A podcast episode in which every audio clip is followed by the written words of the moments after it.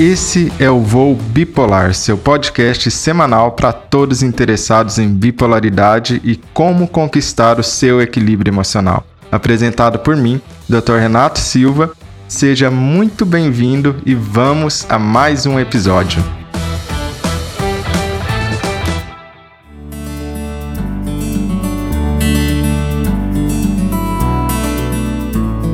Seja muitíssimo bem-vindo a essa live, no qual tenho o prazer de conversar com Ari Gadelha, que é professor da Escola Paulista de Medicina, além de um pesquisador extremamente respeitado, com excelentes pesquisas no Brasil inteiro, né? inclusive conduzindo uma das pesquisas mais interessantes que a gente tem em relação à genética em transtornos de humor no Brasil, que é o grupo Pumas, que ele também vai ter a oportunidade de falar para a gente, para que você conheça essa pesquisa super interessante em relação a transtornos de humor também. Então seja muito bem-vindo que hoje teremos uma live especial com muito conhecimento aqui, conversando com o professor Ari, né? Como vai? Boa noite, Ari. De muito prazer em poder conversar com Renato, você, obrigado. fazer mais essa live. Ah, é, é sempre um prazer falar com você, Renato. Acho que aprendo muito com a tua, não só com o teu conhecimento técnico, mas também com a tua habilidade de comunicação. E tenho que agradecer, não só no meu nome, mas no nome do Pumas, toda a colaboração que você tem dado a um projeto de pesquisa, né? E a tua participação tem sido decisiva para que o Pumas consiga avançar.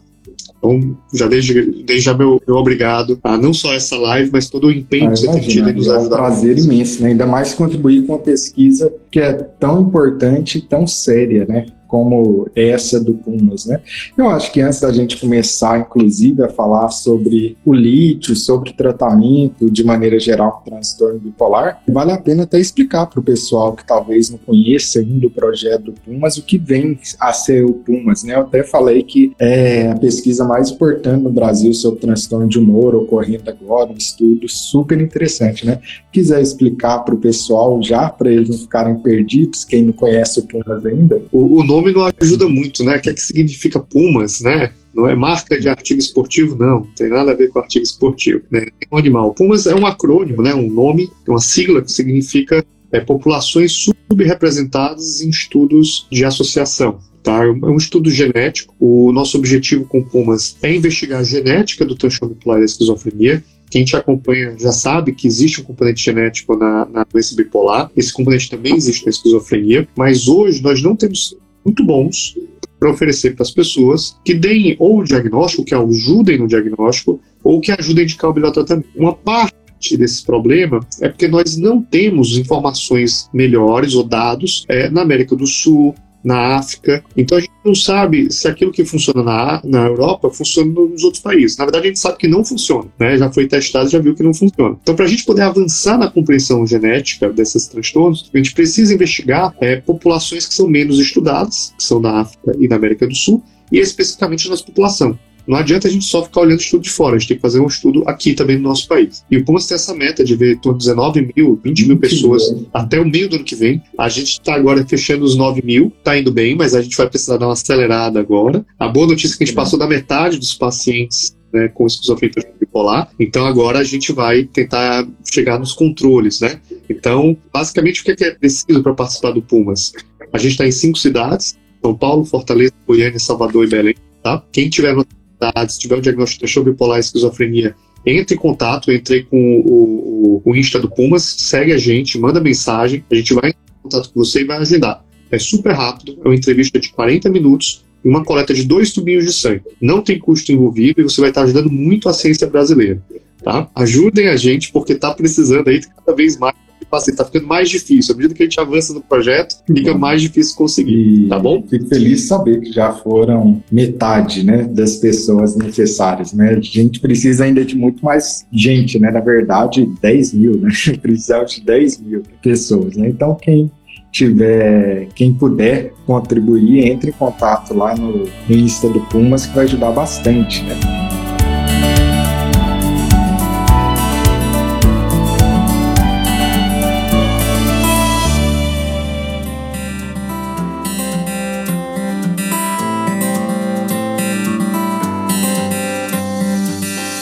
E, e, vamos falar sobre essa o tema né, da nossa live, que é o tratamento com lítio ou outros tratamentos também que a gente pode passar ao longo do período, né? Que é de longe velhinho, né? É um, um, tratamento mais antigo que a gente tem, talvez um dos mais antigos de longe, né? É, que, no entanto, é muito cercado de mitos, estigmas, né? É, preconceitos em relação a ele, né? Vamos começar de, bem lá de trás mesmo, desde a história do lítio, e tentar desfazer todos esses preconceitos aí ao longo dessa live? Vamos sim, vamos sim. É um prazer porque é uma medicação muito importante ainda hoje, né? Ela tanto é antiga quanto ainda é útil, né? Aquela panela velha que faz boa, né? É, inclusive, talvez esse seja já o primeiro mito que é interessante da gente quebrar, né? Existe um afã na sociedade moderna por aquilo que é mais novo, aquilo que é mais recente, né? Como se aquilo que fosse bom aquilo que fosse recente, mais novo, é o melhor. O que não é verdade quando estamos falando de remédio. Se você for parar um pouco para pensar, vai ver que quanto mais antigo o medicamento, mais ele está sobrevivendo, porque ele é bom e realmente causa um efeito positivo bom, e os médicos acreditam, mais pessoas utilizaram e mais a gente consegue ver problemas que ele pode ter e soluções que ele pode apresentar. Que agora a gente já tem um corpo com aquele remédio de décadas e décadas de uso, de milhões e milhões de pessoas. Então a gente sabe praticamente tudo que há para saber em relação ao medicamento, né? Então quando estamos falando de medicamento, é o contrário. Não é o mais recente que é o melhor. Pelo contrário, é aquele que sobreviveu ao longo de décadas, que a gente tem muita pesquisa, muito uso no consultório. Em geral, é o que é melhor. Né? É o que é melhor. É mais ou menos igual música, né? Quanto mais tempo a música sobreviver, provavelmente melhor ela é. Então a música de Beethoven sobreviveu é. durante séculos, quer dizer que é uma música boa, né? Já aquela música pop da semana passada, provavelmente na próxima semana já está esquecida. É, tem músicas que são momentâneas, né? elas fixam o momento. E tem outras que são mais permanentes. É, o Lítio é certamente uma música clássica, né? Ela tem a sua história e ela continua sendo muito relevante. Eu acho que para as pessoas que estão acompanhando a live, né, é, a gente tem um processo, existe um processo hoje na medicina para incorporar as medicações. Tem de haver estudos, esses estudos têm que dar evidência. Ah, mas tem um que mostra o resultado é, positivo. Isso quer dizer que eu posso usar aquela medicação? Nem sempre. Tem que ver a qualidade do estudo. Tá? Se eu fizer aqui no estudo, eu e o, e o, Renato, a gente vai encontrar um monte de diferença entre eu e você, né, Renato? Apesar de a gente concordar em muita coisa. Isso quer dizer que eu possa afirmar alguma coisa comparando uma pessoa com outra? Não. Você tem que ter amostras grandes. Então, é importante a gente acumular as evidências. Agora, nem toda evidência é uma boa evidência. E no caso do lítio, a gente tem uma grande quantidade de evidências científicas e de boas evidências científicas. Eu, eu sou fã do novo, acho que todos somos, né? Estamos aqui no Instagram, é, tudo isso é novidade, tudo isso é uma boa adoção de tecnologia. Isso quer dizer que todo estudo recente ele vai ser bom? Não. Ele tem que ser visto à luz das evidências. Se as amostras são grandes, se o efeito é considerável, se vocês fazendo esse estudo aqui no Brasil, na África, na Ásia, se o resultado se mantém, é isso que dá uma boa qualidade científica para a gente poder ter um embasamento. A gente passou agora recentemente pela pandemia com muitas evidências ali imediatas né, de medicações que não tinham boa comprovação. Tá? É, tudo bem justificado pelo afã de você descobrir alguma coisa com a pandemia. Mas se teve alguma coisa que nós aprendemos e temos que aprender cada vez mais, é que venha o novo, mas que venha com boas Exato. evidências, com bons estudos. E o lítio, apesar de velhinho, mantém-se aí com bons resultados. E continuando, né, Renato, eu te pedi para você falar sobre isso, ficando no topo das indicações, né, dos guidelines ainda, o lítio não é só porque eu e o Renato estão falando que é bom, não. As diretrizes internacionais colocam Exatamente. o lítio no topo das recomendações. E a história do lítio começa bem lá atrás, né? Na verdade, no século retrasado, né? Lá para 1850, 1860, já tinha alguns relatos de médicos que utilizavam lítio para depressão, isso nos Estados Unidos. Só que naquela época não era a época do Instagram, né? Então era um médico usando lá na cidade dele, mas ninguém ficava sabendo disso. Não é a época da internet onde que o que o médico fizer, todo mundo fica sabendo, né? Então ficou só ali escondidinho, um médico utilizando lá nos Estados Unidos para depressão, mas não contou para ninguém, a notícia não espalhou, até que veio um estudo, esse muito importante, né, que foi em 1949, com um médico australiano, né, que chama John Cade, né, escreve KD, C-A-D-E, esse estudo foi super importante, porque ele pegou o lítio e mostrou pela primeira vez em um estudo que ele era capaz de reduzir a agitação de pacientes. Ele, esse médico era interessante, ele era filho de psiquiatras, né? E ele ficou responsável, ele foi para a guerra, etc. Né? Ele ficou responsável pelo hospital que o pai dele cuidava. E lá, qual o que acontecia na época? Todo mundo que tinha transtorno bipolar não existia remédio. Então o que, você fazia? Você internava a pessoa com transtorno bipolar e lá ela ficava o resto da vida é, isolada da família, não trabalhava, não era como hoje. Esse era o destino das pessoas, até recentemente, pessoas com transtorno bipolar, eram ser, era ser internado e ficar continuamente lá. Até que esse médico, John Cade, um médico australiano, foi lá, fez esse experimento, fez o estudo e mostrou que o lítio era capaz de reduzir a agitação de pacientes graves que estavam internados. E praticamente um milagre aconteceu, que foi o quê? Pacientes muito graves começaram a sair da internação hospitalar e voltar para o seio da sua família, voltar para a família, coisa que não existia antes. E isso, para a época, foi uma revolução imensa, porque de repente, coisa que para a gente parece óbvia hoje em dia, que é, olha, se eu tenho algo, algum problema de saúde mental, tem uma substância que vai tratar isso. Isso naquela época não existia. O que existia, então isso foi uma revolução. De repente eu falei, gente, mas peraí, é possível tratar problemas de saúde mental com remédio. E bum, foi uma revolução. Então, o lítio, em 1949, veio para mudar completamente a história da saúde mental. Mostrou claramente que ele era capaz de melhorar a mania, a agitação em pacientes com transtorno bipolar. Né? Então foi uma revolução né, quando isso foi demonstrado.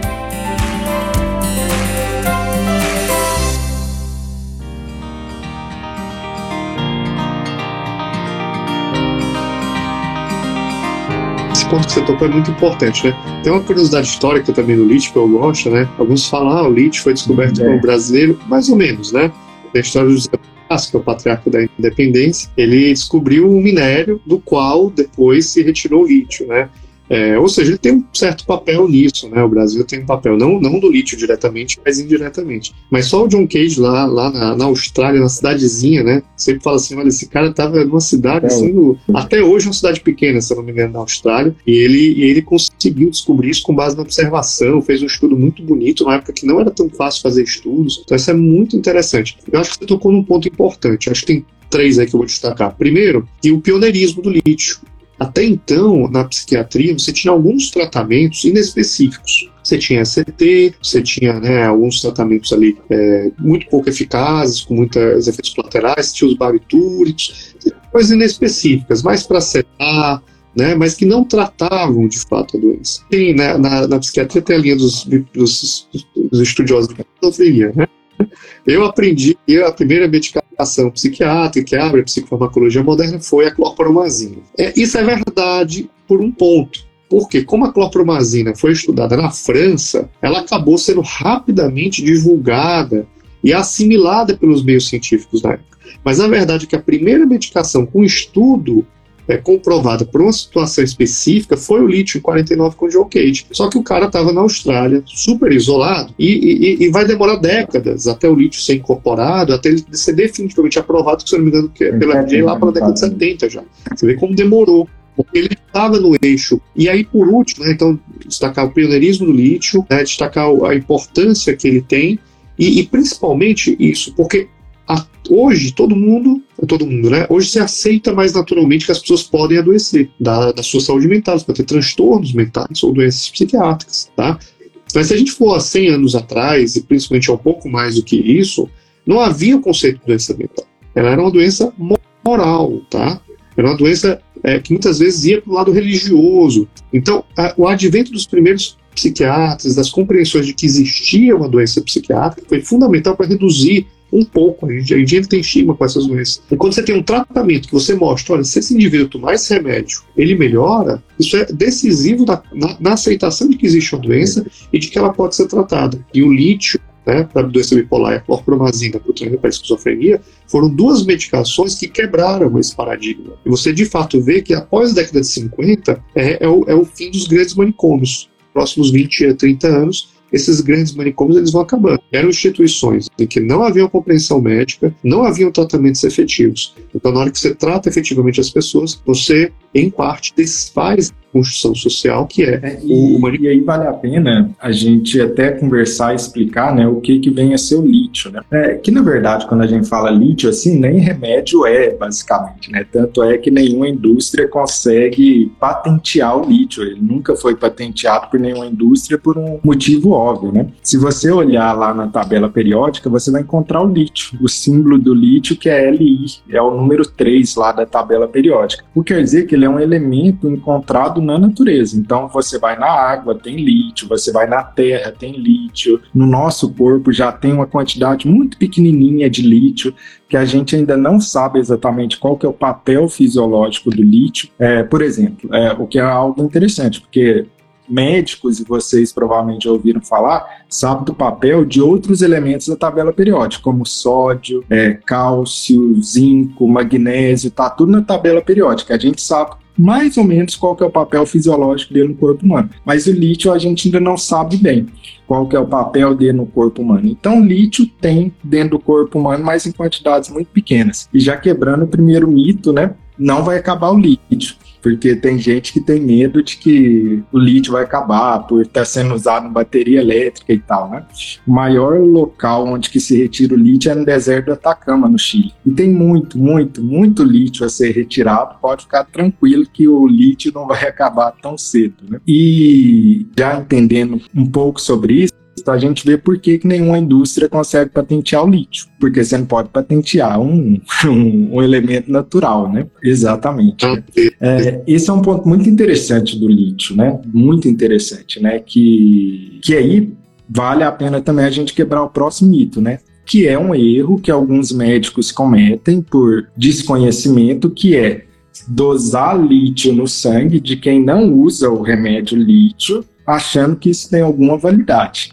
E aí, Ari, o que, que a gente falaria para quem está fazendo dosagem de lítio no sangue sem usar o remédio? Não faz sentido, né? Acho que as pessoas acabam confundindo um pouco. A gente pede a dosagem de lítio quando a gente administra o lítio para as pessoas, porque a gente sabe que existe no sangue, né, na dosagem sanguínea, uma faixa ótima. Então eu tenho que ter, dependendo do laboratório, entre 0,5 e 1 ou 0,6 e 1,2, depende um pouco da referência do laboratório. Então, se eu administro lítio, eu quero saber se essa dosagem está adequada no sangue. E é para isso que eu peço o exame. Agora, pedir a dosagem de lítio para uma pessoa que não, você não administra o lítio enquanto medicação, é isso que você falou. A gente não, não é um traço, é uma coisa quase é, indetectável de lítio que existe nas pessoas e para o qual a gente não tem uma função definida. Um outro aspecto de por que, que a gente é tão importante a dosagem. Eu vi, visto vários comentários, né? O lítio é uma medicação que desperta emoções. Ela tem uma história muito rica e ela desperta emoções. É, é um remédio usado até hoje? Sim. É um dos mais eficazes? Com certeza, primeira linha para diversos tratamentos, né? Então, principalmente a manutenção da doença bipolar, uma medicação excepcional, com redução de suicidabilidade. Mas, ela é uma medicação que tem muitos efeitos colaterais. E ela tem o que a gente chama de uma janela terapêutica estreita. O que é que significa isso? Que entre a faixa terapêutica, ou seja, aquela faixa que ela ajuda, e o ponto que ela começa a ter efeitos colaterais ou toxicidade é muito próximo. E é por isso que a gente tem que fazer uma dosagem, principalmente na, na introdução, mas depois na manutenção do lítio, para você garantir que essa faixa terapêutica não foi ultrapassada, porque aí você tem os efeitos colaterais do lítio. Então a gente não faz dosagem de lítio para quem não toma a medicação lítio. Não existe, ah, tem um traço de lítio, vou repor lítio. Não existe isso, você não tem transtorno bipolar, você não tem indicação médica. Mas uma vez que você tem indicação e usa o lítio, a dosagem vai ajudar a gente a entender se está abaixo do ideal, se está dentro do ideal ou se está acima. E isso é mais relevante porque o lítio, se passar um pouquinho do ponto, já dá bastante efeito colateral. A, a, história do descobrimento disso é uma história trágica, né? Mas que a gente aprendeu muito, né? Lá atrás, quando o John Cade descobriu o lítio, a gente não sabia que o lítio, por exemplo, para entender, a maioria dos medicamentos, se a pessoa vai lá e toma 30 comprimidos, ele não vai morrer disso, né? Porque ele não tem um efeito tóxico muito grande.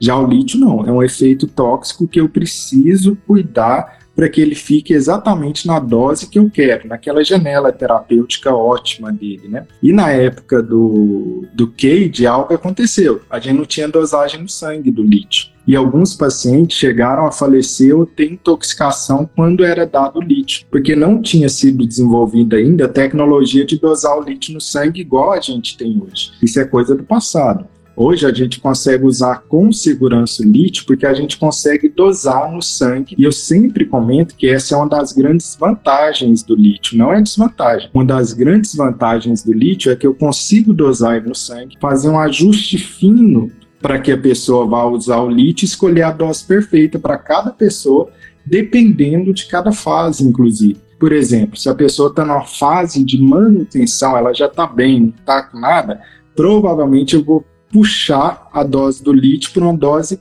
mais baixa, 0,6, 0,7, alguns médicos vão falar. Se a pessoa está numa fase de mania franca, está muito aguda a mania, provavelmente o médico vai querer uma dosagem do lítio mais alta, um, talvez até entre 1 e 1,2, né? E se está numa depressão, em 0,8, então depende do momento e de cada paciente, né? Então, isso é uma vantagem do lítio fazer os exames de sangue. Infelizmente, um, um erro que pode acontecer com diversos prescritores, que é não pedir a dosagem do do lítio com a frequência adequada, que seria o seguinte: começou o lítio, sete dias depois faz o exame de sangue para ver quanto que tá. Mudou a dose do lítio, sete dias depois faz o exame de sangue para ver quanto que tá que é o tempo que demora fazer equilíbrio no sangue. No primeiro semestre, exames a cada dois meses. Passou do primeiro semestre, um exame a cada seis meses. Né? Essa é a frequência de se fazer os exames de sangue. Super didático, gostei. É, é, e, Renata, acho que outro ponto que você falou da, da, vantagem do lítio, né, é que a gente sabe como é difícil para as pessoas entenderem a doença, o transtorno bipolar, entender a necessidade de tratamento. Se a pessoa está sintomática, né? Estou falando talvez mais com as famílias, assim. Como é difícil fazer a pessoa aceitar uh, ou fazer ela entender que ela precisa uh, do tratamento. Então, o lítio ele te permite não só dosar, no sentido de você saber se a dosagem está adequada ou não, mas dosar para verificar a adesão ao tratamento, né? Às vezes alguns pacientes nem a própria família sabe que o paciente não está tomando a medicação. E aí, se você tem um paciente que está tomando ali dois, três comprimidos de lítio, até mais 1.200, 1.300 e tem zero de lítio, então você infere que esse paciente uhum. possivelmente não estava tomando, né? É, isso também te abre a possibilidade de você entender o que é que de fato está acontecendo com aquele paciente. Eu acho que esse é um aspecto relevante também, você poder verificar a adesão de forma muito clara para um grupo de pacientes que não aceita ou que não entende a necessidade de tomar medicação. Eu acho que esse é um ponto.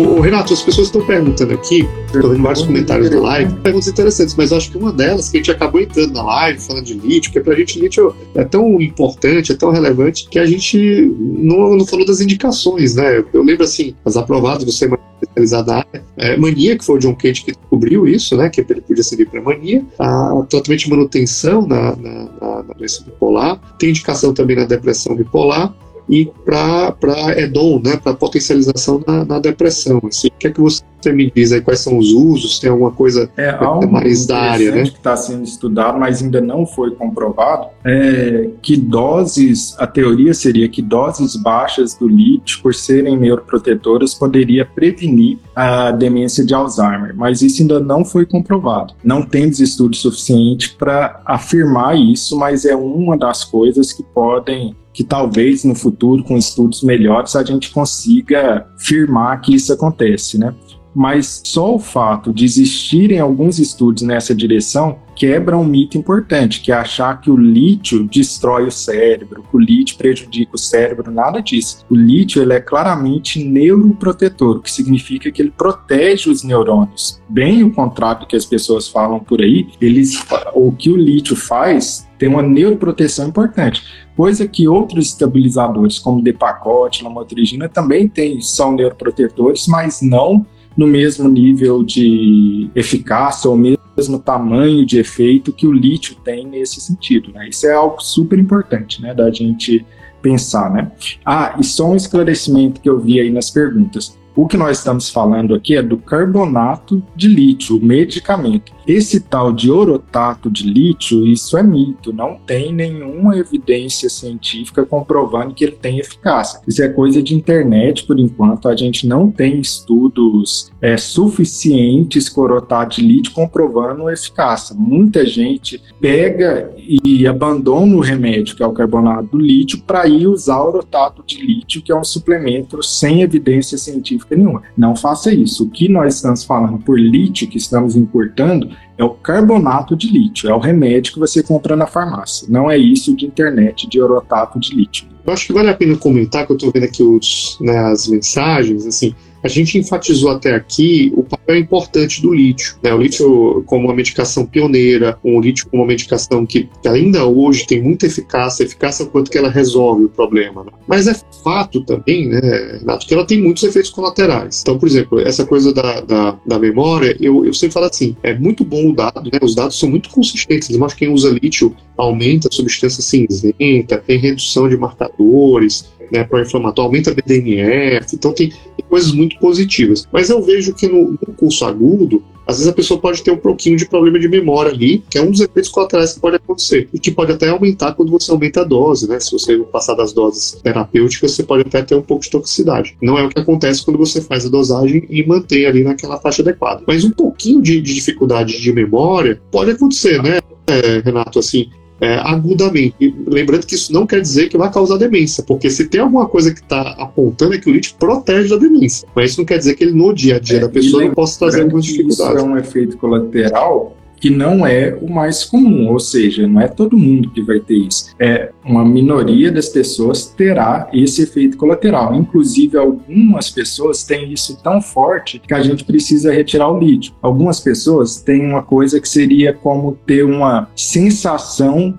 de zumbi. Eu falo assim, é como se eu ficasse como um zumbi, né? Zumbi-like, né? O que é raro, mas quando a pessoa sente dessa maneira, você precisa trocar o lítio ou pôr uma dose muito baixinha e fazer outras modificações no tratamento da pessoa. É algo raro, mas pode acontecer da pessoa ter essa sensação de anestesia. A maioria das pessoas não terá isso e nem terá problemas com memórias, mas algumas pessoas podem ter, né? O que, que, é muito comum falando em efeito colateral do lítio, né? O mais comum de todos os efeitos colaterais do lítio, tremor na mão, um tremor fino na mão. Lembrando que se você está tremendo a mão, com lítio, vê se você está ingerindo cafeína. Porque quando você mistura cafeína e lítio, dá mais tremor na mão e esse é um problema. Tem que eliminar a cafeína. Outro problema do da junção cafeína e lítio é porque a gente tem estudos mostrando que a cafeína reduz em até 28% o nível sérico do lítio. Então, às vezes, você está tomando muito café ao longo do dia,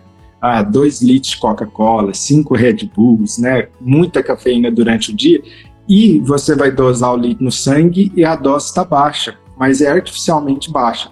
Aí você tira a, o café da sua vida, a cafeína da sua vida e a dose do lítio sobe no sangue. E o seu médico não está sabendo disso, que você mexeu na cafeína, né? Então isso é algo importante, saber que a cafeína diminui o nível do lítio no sangue. É, inclusive já encontrei alguns pacientes que tinham dificuldade de fazer nível terapêutico com lítio mas era por conta da quantidade de cafeína que eles estavam tomando. Estavam em doses altas, em teoria, tomando, mas você media no sangue e estava baixo, né? Tiraram a cafeína, subiu, fez o nível terapêutico normal. Né? É bem bacana essa, essa dica, né? Porque às vezes a gente acha que café é, chás, não tem, e, às vezes tem, né? Tem influência, né? E, e, também lembrar que algumas medicações podem afetar o nível de lítio nesse mesmo sentido.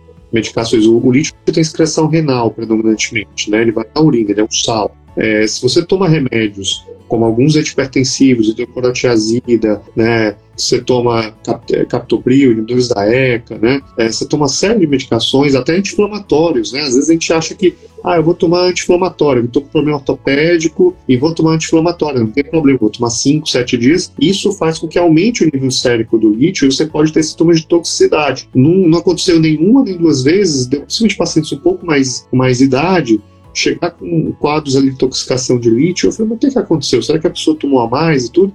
E você vai revisar a história, e aí tem esse tem uso de medicações que mexem com a função renal e acabam aumentando o risco de toxicidade.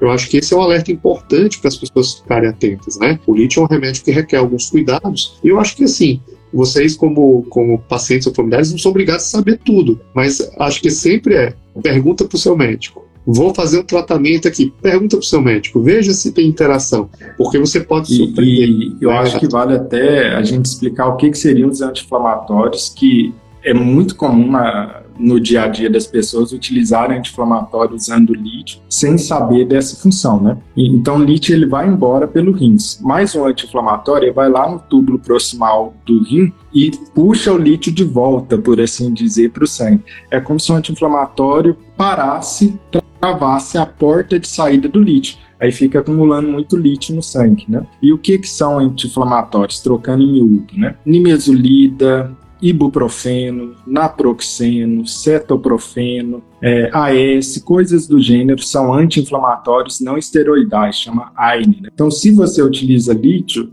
fica atento a isso. Se tiver uma dor ou qualquer coisa do gênero, é muito comum dos médicos prescreverem anti-inflamatórios e os médicos que não são psiquiatras não vão saber dessa interação medicamentosa. Você precisa saber, né? Porque você vai lá num, num pronto-socorro, tem uma dor, ele te passa um ibuprofeno, por exemplo. O médico que está lá não é especialista, ele não sabe desse tipo de interação. É difícil de saber, né? Todos os detalhes de um medicamento que, maioria das vezes, é o psiquiatra que vai prescrever dele. Então é importante saber que anti-inflamatório é perigoso com o uso do lítio. A pessoa está perguntando, e se não toma anti-inflamatório, tem o quê? Se não toma pirona, paracetamol, medicações analgésicas que não, que não tem essa alteração da função renal, né? É, e, e, como eu falei, sempre conversa com o seu médico, né? Assim, dá para dá pra chegar, a gente sempre acha ali soluções e a gente trabalha junto. Agora, se a gente não sabe, às vezes a gente chega depois, né? Depois de um pouco de sofrimento e tudo. É, uma outra coisa que eu acho importante conversar é como o Renato super, explicou super didaticamente o, o lítio tem essa excreção renal, tudo que, que diminui a, a excreção renal pode aumentar o nível do lítio. Né? Aumentar a concentração de lítio. Como lítio está ali na água, se você desidratar, por exemplo, vai aumentar o seu nível de, de lítio no sangue. Isso pode ser um problema, tá? É, principalmente idoso, né?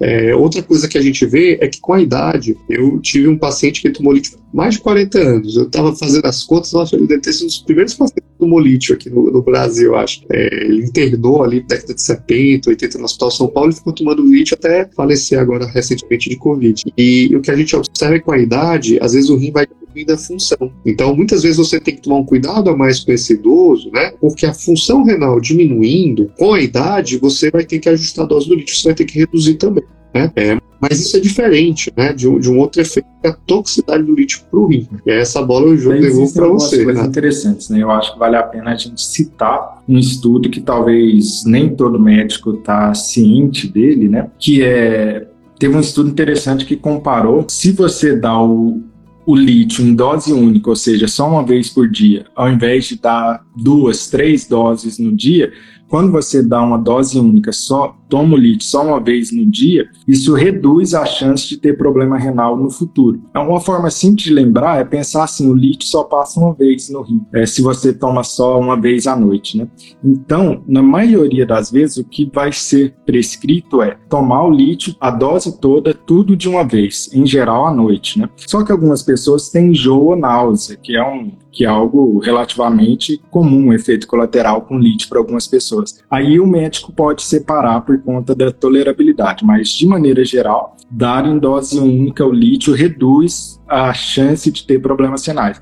E essa ideia de que lítio dá problema renal isso é extremamente exagerado. Isso é muito raro de acontecer e quando acontece é muito lento de acontecer. Então não desespera com essa coisa de que lítio dá problema renal. 0,6% das pessoas têm algum problema renal e quando você vê os estudos com lítio, demora mais de 20 a 25 anos para começar a manifestar problema renal. A gente tem tempo de sobra, é por isso que faz o exame de sangue a cada seis meses, porque não é tipo assim, ah, eu tô com meu rim bom, de repente piorou. Não é nada disso. É algo super lento, dá tempo de reduzir dose, dá tempo de trocar de remédio, super lento. É por isso que você precisa fazer o exame de sangue. Se você for um dos azarados, que é muito raro de ter problema renal com lítio, dá tempo do médico trocar. Não tem problema nenhum, não é do dia para a noite. E tirar isso da cabeça que o lítio vai destruir o rim, isso é raríssimo de acontecer, raríssimo de acontecer. Não é todo dia que acha isso, não. Eu acho que a gente fica numa situação, né, Renata, assim, de um lado, a gente que trata pacientes mais graves, vê como que o lítio ele pode fazer a diferença na vida das pessoas. Quer dizer que todo mundo vai responder? Não. Tem pacientes que não vão responder o lítio, que vão estar melhor por outras medicações. Mas para aquelas pessoas que têm formas de doença mais grave, são doença bipolar mais grave, o lítio pode ser um divisor de águas, né? Tem, inclusive no Pumas, uma das, das questionários que a gente aplica é um questionário sobre a resposta ao lítio. Ainda não acabou, tá? Tem que fazer mais dados, mas até agora a impressão é essa, que para um grupo razoável de pacientes, o lítio faz muita diferença. É, por outro lado, a gente também tem como médico falar, olha, o lítio tem efeitos colaterais, né? Por que, que eu falo que a gente fica numa situação difícil? Porque as pessoas que ouvem a gente podem começar a ouvir assim, ó, o lítio tem um risco de nefrotoxicidade, baixo, mas a gente tem que falar que existe. Tem um risco de alteração de tireoide, baixo, mas tem que falar que existe. Eu queria só destacar para você, pessoal, que se fizer uso de forma adequada, fazendo os exames, o lítio é extremamente seguro. Quando a gente fala, por uma questão de informação, que existem esses efeitos colaterais, é para falar assim, olha, conversem com o médico de vocês, conversem com quem está com vocês, entendam que isso pode acontecer, mas isso não contraindica o uso do lítio, só indica um cuidado mais próximo, né, um acompanhamento mais rigoroso com exames. Eu, pessoalmente, eu não lembro, assim, esse, esse senhor ele faleceu com 87 anos de idade, ele tomou lítio por 40 anos, ele não teve problema renal induzido por lítio, ele não teve problema de tireoide, 40 anos usando o remédio, não teve problema. Ele representa a maioria? Não. Ele foi um paciente bem cuidado, com exames periódicos. Então, acho que essa é a maior preocupação que a gente tem que ter com, com o lítio, né? Acho que a preocupação do médico e do paciente é sempre melhorar a vida do paciente. E a segunda preocupação é cuidar, fazer os exames de forma adequada, o segmento adequado, para que faça ou reduza o risco de efeitos colaterais. A gente precisa entender por que o lítio até hoje é tão importante. São dois motivos principais, assim. Não são os únicos, mas esses dois eu gostaria de destacar. Primeiro, existe um grupo de 20% das pessoas, um em cada cinco, que faz parte de um grupo que se chama excelente respondedor ao lítio. O que, é você ser um excelente respondedor ao lítio? É eu colocar o lítio para você e acabou acabou mania, acabou depressão, não tem mais nada. Enquanto estiver usando lítio, não tem mais nada. É todo mundo? Não. É um em cada cinco pacientes bipolares, é 20% das pessoas. Só que, como isso é um efeito único do lítio, a gente precisa ver, tentar se a pessoa está dentro desse grupo. Porque se você é um excelente respondedor do lítio, a coisa está resolvida, é uma maravilha, é muito, muito bom quando a pessoa é excelente respondedor ao lítio. Então, 20% é excelente respondedor ao lítio e mais 40% tem uma resposta parcial e a gente vai precisar associar a outros remédios juntos. Lítio mais um antipsicótico, lítio mais outro estabilizador de humor e por aí vai, né? E raramente lítio e outro antidepressivo, né? Dependendo da, da sua forma de prescrever, é raro, né? Então, é importante saber disso, que o tentar o lítio pode ser que a pessoa está dentro desse grupo de excelentes respondedores. Outra informação importante é o que? O lítio tem uma eficácia maior nos primeiros episódios de humor. A gente sabe que depois de 10 episódios de humor, a eficácia do lítio cai, apesar de não desaparecer, ainda existe. Então a gente tem uma janela de oportunidade, que são os primeiros episódios de humor que a pessoa tem. Se você colocar o lítio, a sua chance é maior de resposta ao lítio. E o que eu vejo algumas pessoas fazer é o contrário, é esperar ficar refratário para então tentar o lítio. É justamente o contrário que, que toda evidência, todo protocolo conta pra gente. Todos os protocolos, todas as pesquisas falam, olha, a chance de ser, de responder muito bem ao lítio, quanto mais cedo, melhor. Quanto mais cedo eu coloco o lítio, maior a chance de uma excelente resposta ao lítio. Quanto mais tarde eu coloco o lítio, menor a minha chance de resposta ao lítio. Né? Isso é algo muito importante. E o segundo ponto essencial é o lítio tem uma função anti-suicidalidade, ou seja, ele reduz muito o número de tentativas de suicídio em pacientes bipolares, né? Isso é super importante. É, assim como outro medicamento que tem uma função importante é a clozapina, né? Que é um antipsicótico utilizado em esquizofrenia refratária, algumas vezes utilizada no, no transtorno bipolar também. Mas essa função do lítio é muito importante, porque nenhum remédio tem um, um potencial anti-suicidalidade tão bom como ele, né? É, não, esse é um efeito fantástico, né? Eu tenho visto muitas pessoas só falando sobre engorda, né? Sim, você, na prática você pode ter um ganho de peso, em média aí, no máximo de 4 quilos, no máximo. No máximo, assim, os estudos, né? Obviamente que as pessoas podem variar mais do que isso. Talvez tenha que ser analisado no, na vida de cada a nutrição, é, qual a propensão a fazer atividade física, né? Se tem outras condições associadas, pode dar um ganho de peso, mas é bacana não só para a sua saúde, mas para o peso, mas para tudo, é fazer atividade física, cuidar da nutrição, né? Desde o começo do lítio. Inclusive, quem tem transtorno bipolar se beneficia muito de uma vida mais regrada, né? Eu falo que tem uma regrinha que eu acho que para quem tenta chover pela viva com moderação, né? Tem horário de dormir, tem horário de acordar, faça atividade física, se alimente bem e tome seu remédio no horário adequado. Mas indo para essa questão do suicídio, é, é, é, talvez uma das medicações com maior efeito anti-suicida, né? E tem esse efeito até transdiagnóstico parece ter independente do diagnóstico, a gente pode ajudar. E, e, mais especificamente no contexto desse bipolar, em que a taxa de, de suicídio é altíssima, é, o lítio reveste uma importância ainda maior. o bipolar, ele fica, por exemplo, nos o Renato explica super bem, ele fica deprimido e agitado. Então, muda relógio, né? Porque a pessoa fica é, triste, mas com energia e impulsiva. Então, isso acaba aumentando muito o risco de suicídio. E o lítio acaba sendo um remédio, não especificamente para o quadro místico, mas para a doença bipolar como um todo, que reduz bastante o, o risco de suicídio. Alguns estudos mostram até 60% de redução de risco de suicídio. Poxa, você tem um remédio que pode reduzir até 60% do risco de suicídio. Numa doença que afeta milhões de pessoas no mundo, né? Então, certamente o lítio tem um papel importante que vai no controle dos sintomas, mas vai especificamente é, na redução da suicidade. Salva vidas, literalmente salva vidas. Né?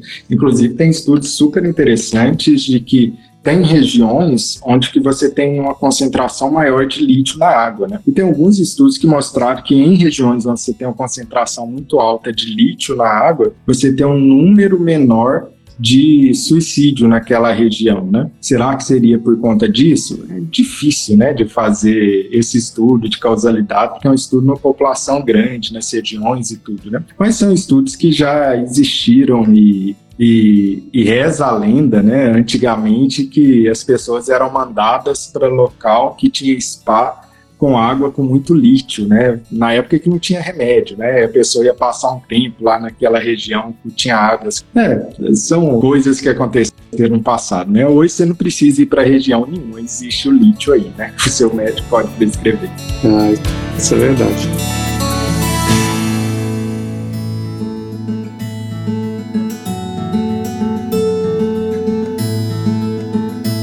Uma coisa que estavam perguntando aí, Ari, é sobre a questão dermatológica da pele em relação ao lítio, né? Que eu acho que vale a pena a gente citar isso também, né? É, pode acontecer, né?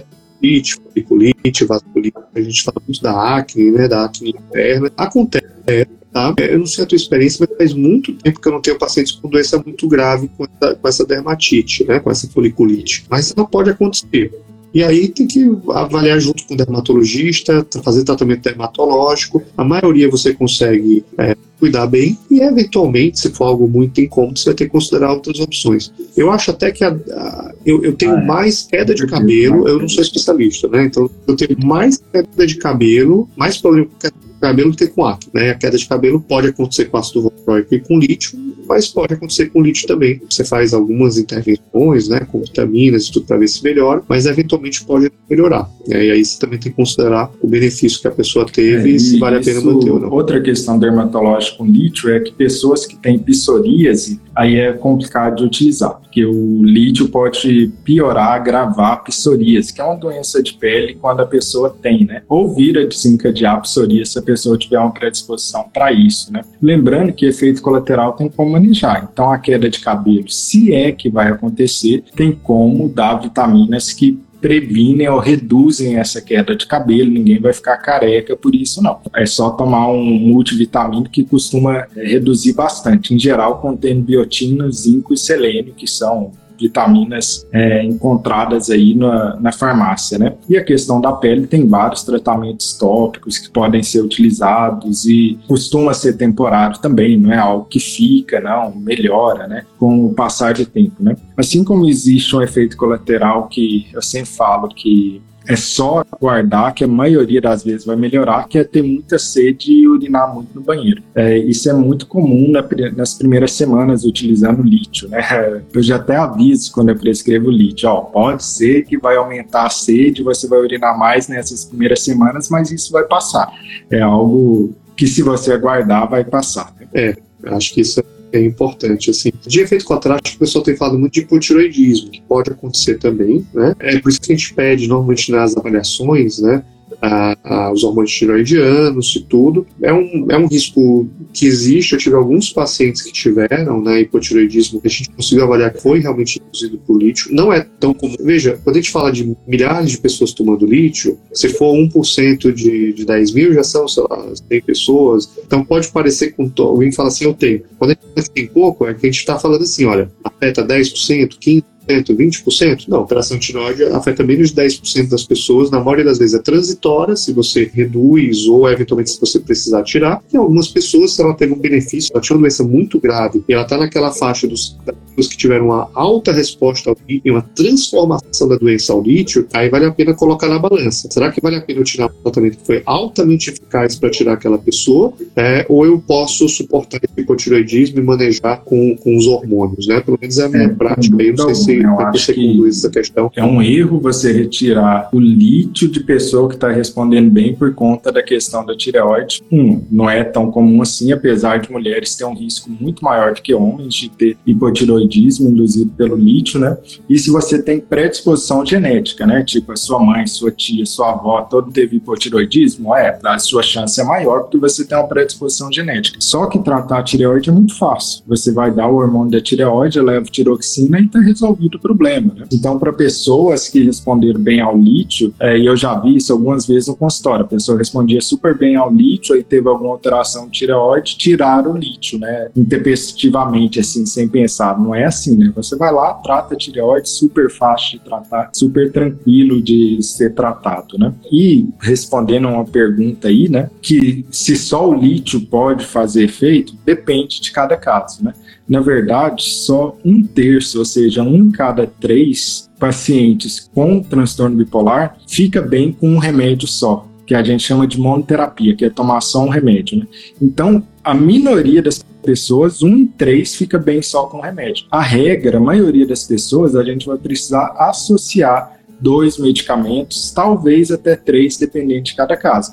Então, se você não fica completamente bem com o medicamento, é normal isso na verdade, é o esperado. 70% vai precisar mais de um medicamento, né? Só que algumas pessoas vão sim ficar bem só com estabilizador de humor. Então depende de cada caso. Precisa ver com o médico, né? É, acho que é destacar isso. O lítio é uma medicação muito boa, é uma medicação que é relativamente em conta comparado a outras opções que você tem altamente eficaz. Agora, isso quer dizer que ela é milagrosa? Não. A doença bipolar é talvez uma das condições práticas mais complexas. Eu trabalho muito com esquizofrenia, mas eu acho o tratamento da doença bipolar ela, ela, ela, exige muito, porque você tem as fases, né, episódio maníaco, depressivo, episódios características místicas, fase de manutenção. A vida da gente nos desestabiliza, né? A pessoa bipolar é mais sensível a isso. E aí a medicação é um aspecto, o é uma ótima opção que deve ser feita, né, dentro seguindo os guidelines, você tem que saber da tua condição, do teu episódio, para ver se é o teu caso ou não, mas ele não vai resolver todos os casos, como destacou, tá? E aí eu acho que é bem importante fazer um vínculo e ter uma manutenção com o profissional com que você se sinta confortável, que tenha bom conhecimento técnico, para vocês juntos fazerem essa caminhada e acharem o melhor tratamento para você. Eu, eu, às vezes fico preocupado com, lives e fóruns de discussões que as pessoas falam assim, poxa, mas eu não respondi para o lítio, o lítio quer dizer que eu tô, não tenho mais futuro. Não, não, existem uma série de outras opções. Agora, o que a gente está dizendo, olha, lembra do lítio, não é aquele antigo e barato, que ele não deve ser usado. Muito pelo contrário, ele deve ser usado com base nos guidelines, nas orientações presentes, com todos os cuidados. tá? É, existem vários efeitos colaterais. Agora, existe uma doença, que é a doença bipolar, que ela, ela pode ser muito difícil e causar muito sofrimento para a vida das pessoas. Então, é importante que a gente use os melhores tratamentos e, se houver efeitos colaterais, a gente caminhe junto para entender quanto que vale a pena manejar. Mas é fundamental que você tenha uma pessoa de referência. Você todo dia procura um profissional, você vai ter mais dificuldade no tratamento de uma ah, condição de polaridade, né, Renato? É, de você ficar pulando, né, de profissional a profissional, né? porque às vezes demora um tempo até estabilizar, né? Algumas vezes a pessoa vai estabilizar, melhorar com um mês, mas isso é raro, isso não é a regra de jeito nenhum. Em geral, nós vamos precisar de vários meses, algumas pessoas de até anos de tratamento adequado para a gente conseguir estabilizar por completo as oscilações de humor, né? Então, tu precisa de um acompanhamento, de um vínculo, e como a gente não tem marcador biológico, ou seja, eu faço um exame de sangue e vejo que você é bipolar, não existe isso. O acompanhamento longitudinal ao, ao longo do tempo com o médico psiquiatra é essencial que aí ele vai conhecer as características e as manifestações que você tem de transtorno bipolar, uma vez que cada pessoa tem a sua bipolaridade, cada pessoa tem um jeito de manifestar os sintomas, né? Você tem velocidade diferente ciclo, tem gente que cicla rápido, tem, tem gente que cicla uma, duas vezes na vida no máximo, tem pessoas que ciclam duas vezes na semana, né? Dependendo se a ciclagem está ultradiana, né? Então, cada pessoa tem sua manifestação. Tem gente que tem um polo predominante predominantemente para baixo, para depressão. Tem gente que só faz mania para cima, tem gente que mistura as duas coisas. Né? É, então, cada pessoa tem sua apresentação e tudo isso influencia. E quanto mais tempo você fica com um bom profissional, aí precisa conhecer um profissional que conheça é, sobre bipolaridade, né? maior a sua chance de ter um, um bom tratamento e estabilizar o humor. Né? Se você me permitir, é, Renato, eu vou falar rapidamente ah, é que a gente falou no começo da live. Isso, né? um pouco... Inclusive perguntaram como participar do projeto e da pesquisa, né? Então, pessoal, para quem não conhece, meu nome é Ari Gadelha, sou psiquiatra, estou mais na área da esquizofrenia, mas também acaba acompanhando bastante transtorno bipolar. Agradeci muito o professor Renato aqui, que é um cara fantástico. Você já conhece o Renato aí da Lives, ele está tudo demais. Pumas. Ah, e o Pumas é uma pesquisa em genética da esquizofrenia e bipolar. A gente tem uma missão gigantesca, avaliar 20 mil pessoas do Brasil para a gente tentar avançar compreensão das causas genéticas da esquizofrenia bipolar, para a gente, em algum momento, poder chegar no exame que vai ajudar no diagnóstico ou no tratamento. É muito simples participar. Se você tiver transtorno bipolar ou esquizofrenia, conhecer alguém com essas condições, indica essa pessoa para procurar a gente pelo Instagram, fala que quer participar do projeto. A gente está em cinco cidades no Brasil: São Paulo, Salvador, Goiânia, Fortaleza e Belém, tá bom? É super rápido, não tem nenhum custo envolvido. Pelo contrário, se você precisar, tem uma ajuda de custo para transporte, tá certo? E é 30, 40 minutos de entrevista e uma coleta de sangue, uma única vez. E esse sangue é um projeto que é uma parceria com é, Harvard, UCLA, é, várias faculdades americanas, com o país da África. É, é, é, uma coisa super importante. A gente precisa aumentar a nossa captação de pacientes e também de, de voluntários. Então, se você tiver afim de saber mais do projeto, manda uma mensagem para a gente, segue a gente no Instagram, que vai ser um prazer responder sobre é, é a pesquisa para vocês. E quais então, são os outros países que estão participando do projeto Pumas, que é uma pesquisa, para quem não, não sabe, é uma pesquisa muito cêntrica, né? No Brasil são cinco cidades, né, coordenadas pelo professor Ari, e tem outros países, né? Essa pesquisa é gigantesca, né? É, participar dela é participar de, da maior pesquisa, até onde que eu saiba, em genética e transtorno humor atualmente. Né? Exatamente, assim, a gente vai avaliar 120 mil pessoas no mundo. 120 mil pessoas é uma coisa gigantesca, assim, é o maior estudo genético, o estudo único em psiquiatria, tá? É, na África são quatro países, Etiópia, Sudão, Quênia e África do Sul, e aqui na América do Sul nós temos Brasil e Colômbia, na América Central tem México e também tem Estados Unidos. Quem está em Sergipe, infelizmente a gente não tem coleta do Pumas em Sergipe, mas se você for para Fortaleza, que talvez seja mais próximo, ah não, Salvador, Salvador é mais próximo de Sergipe, vai para lá que tem Pumas lá, ou se você quiser passear em São Paulo, vem para cá. Eu não tenho como pagar passagem, mas se você vir, ah, pode, vai ser super bem recebido aqui. São Paulo em algum momento na vida, né? Eu sempre que é um hit de passagem, né? Visitar São Paulo, né? Vale a pena vale a pena, aproveita e faz outras coisas também e contribui com a ciência, né? Eu gostaria de agradecer muito, Ari, por ter participado, né, ter feito essa live comigo, né, como eu sempre digo, né, é um prazer imenso conversar com você. Para quem ainda não conhecia o professor Ari, né, professor na Escola Paulista, um dos pesquisadores mais respeitados na área de psiquiatria de longe, assim, no Brasil, né? Eu acho que não tem nenhum médico psiquiatra que não conheça o professor Ari e eu gostaria muito que ele abrisse um Instagram dele para ele falar também, né?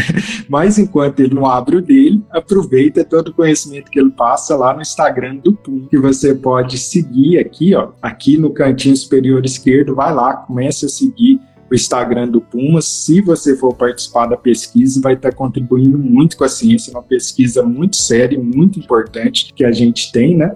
Mas se você não for participar da pesquisa, vai lá, segue, impulsiona, encaminha para alguém que tenha transtorno bipolar ou esquizofrenia que possa participar também, viu?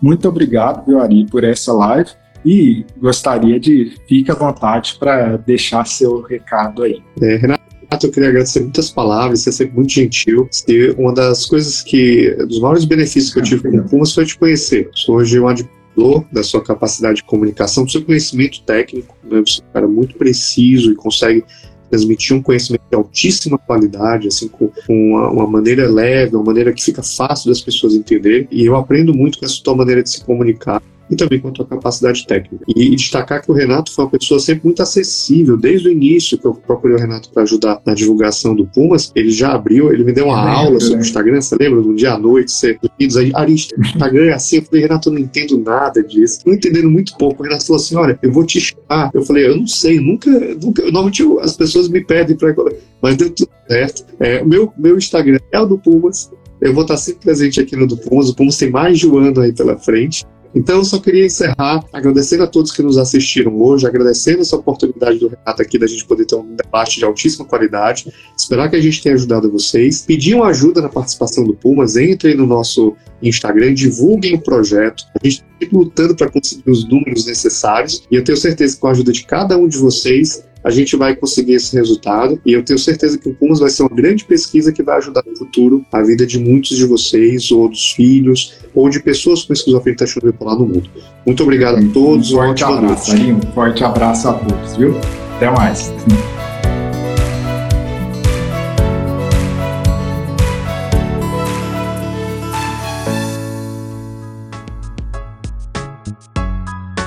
Esse foi mais um podcast Voo Bipolar. E não se esqueça de assinar e compartilhar esse podcast. Assim você ajuda essa mensagem a ir mais longe e chegar a mais pessoas que precisam dessas informações para conseguir seu equilíbrio emocional. Todo material anexo que seja relevante ao episódio de hoje, assim como nossos contatos em outras plataformas, estão no site linktree. Renato Silva. Até a próxima!